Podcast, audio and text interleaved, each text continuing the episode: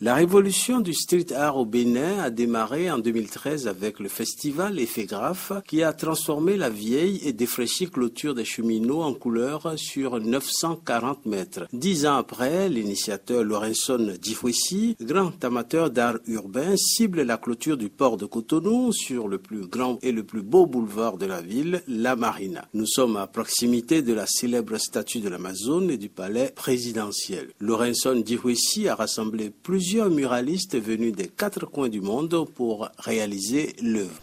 Dr Mario Katiou Akende, Drussil Faimbo, le douanier Julien Sizogan, Monsieur Dominique Zimper, on a tout de la France, Eduardo Cobra du Brésil, du côté du Sénégal Madzo, de la Guinée nous avons eu Chimay, du côté du Ghana nous avons l'éminent Aoudou, Belgique nous avons eu Dema, l'Allemagne Baker One, près de 25 à 26 artistes venus aussi. C'est un medley. Ils ont paré le boulevard de la Marina avec des dizaines de fresques spectaculaire en scène l'Afrique et le Bénin. Les illustrations béninoises concernent sa culture, ses traditions, ses mystères, sa joie de vivre, ses personnages et ses divinités. Haïti Pam a réalisé une fresque sur les revenants, une société secrète du Bénin. Cette divinité crainte incarne les êtres chers décédés. Haï Pierre Tipam. Ici, il y a six personnages là qui sont en train de jouer du gangan. C'est le rythme sur lequel les revenants dansent. Les revenants qui sont là sont en mouvement.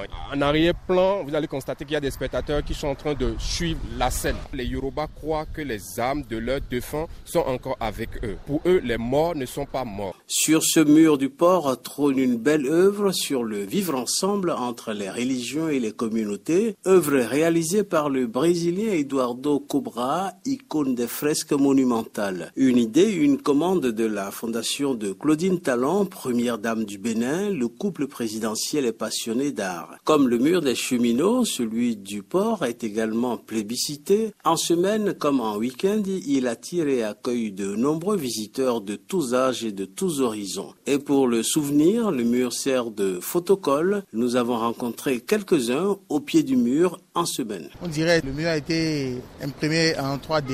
Ce qu'on voit ici, c'est l'union, plusieurs religions, plusieurs races qui s'unissent. Alors c'est beau, c'est beau. C'est joli, très joli même. On fait des photos juste, histoire de, de les garder comme souvenir aussi. J'ai dit que ça valorisait le Bénin. C'est très beau, c'est un truc de ouf. J'apprécie beaucoup, j'apprécie beaucoup. Alors, comment ils voient des trucs comme ça, je suis fière d'être au Bénin quoi. ça attire d'abord. Donc euh, il faut s'arrêter, faire des photos. Ici Burkinabé, j'étais à Lagos. À retour, j'ai fait une escale aussi pour visiter la ville de Cotonou. Bon, je vois que l'endroit est, idéal. C'est vraiment intéressant. Le promoteur Lorenson Dihouissi et son association sont flattés par le succès, les retours et les retombées médias. Il n'y a pas meilleure motivation. Nous ne comptons pas nous arrêter en si bon chemin. Notre ambition est de faire des murs du Bénin des musées à ciel ouvert et de faire parler les murs. Cette murale à l'entrée de Cotonou en venant de l'aéroport est la plus imposante, la plus spectaculaire, la plus photographiée. Elle est devenue un incontournable béninois. Jean-Luc Aplogan, Cotonou, RFI.